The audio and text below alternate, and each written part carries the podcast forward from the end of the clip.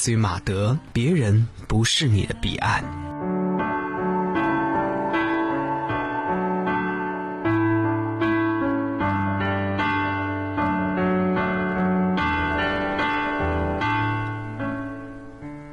人生的轻松，就是能在这个宣泄的城市，不用献媚于谁，也不必跟谁说讨好的话，他玩他的，你活你的，两不相干，然后两相安。你在意谁，在意到极致，就会活在这个人的阴影里。这种在意，不外乎两种情况：想求取和怕得罪。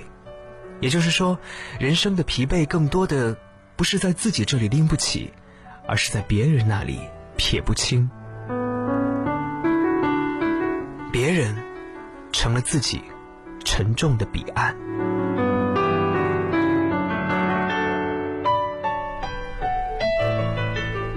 越在他人那里唯唯诺诺，就越会在自我的言行里战战兢兢，生怕说错了什么，做错了什么。进一步畏首畏尾，进一步左顾右盼，是进一忧退一忧。在这样的境况里，最累人的不是做，而是拿捏着分寸去做。一个低声下气的人，无论他如何对待别人，得到过多少，繁盛也好，光鲜也罢。最终，在自我矮化的奴才人格里，冷暖自知，甘苦备尝。不是一路人，就不会在一个语言系统里；不在一个语言系统，就不会在同一个世界。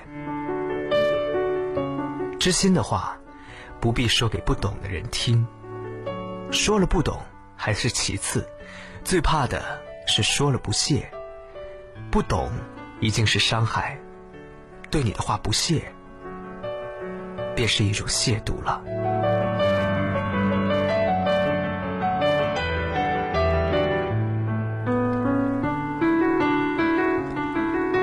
散淡的人只与散淡的人合得来，而奸邪的人看起来跟谁都合得来。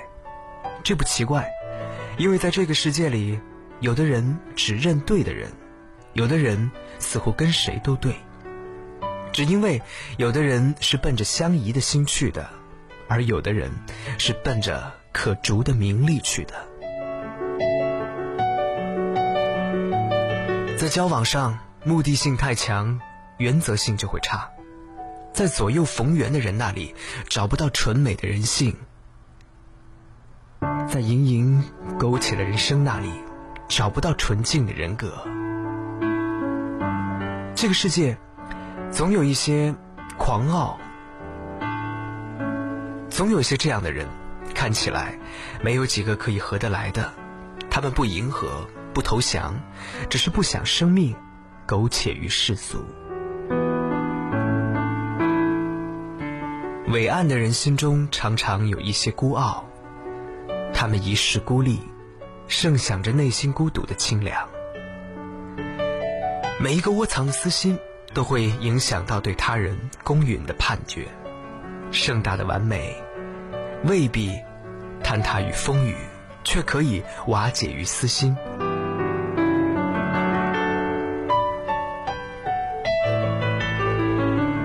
所以，不要苛求在所有的人那里都有好的评价。讨好了所有的人，就意味着要彻底得罪了自己。一个人。平庸一点不可怕，变得八面玲珑才可怕。你最终要活在相悦的人心里，不为不值得的人去改变，不在飘忽而逝的生命过客那里留恋，也不必为朵朵过眼云烟而烦忧。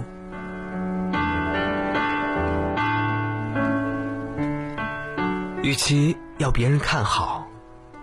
不如自己活得好看。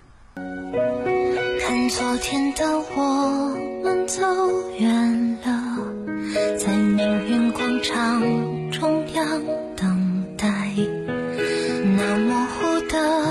肩膀越奔跑越渺小。曾经并肩往前的伙伴，在举杯祝福后都走散。只是那个夜晚，我深深的都留藏在心坎。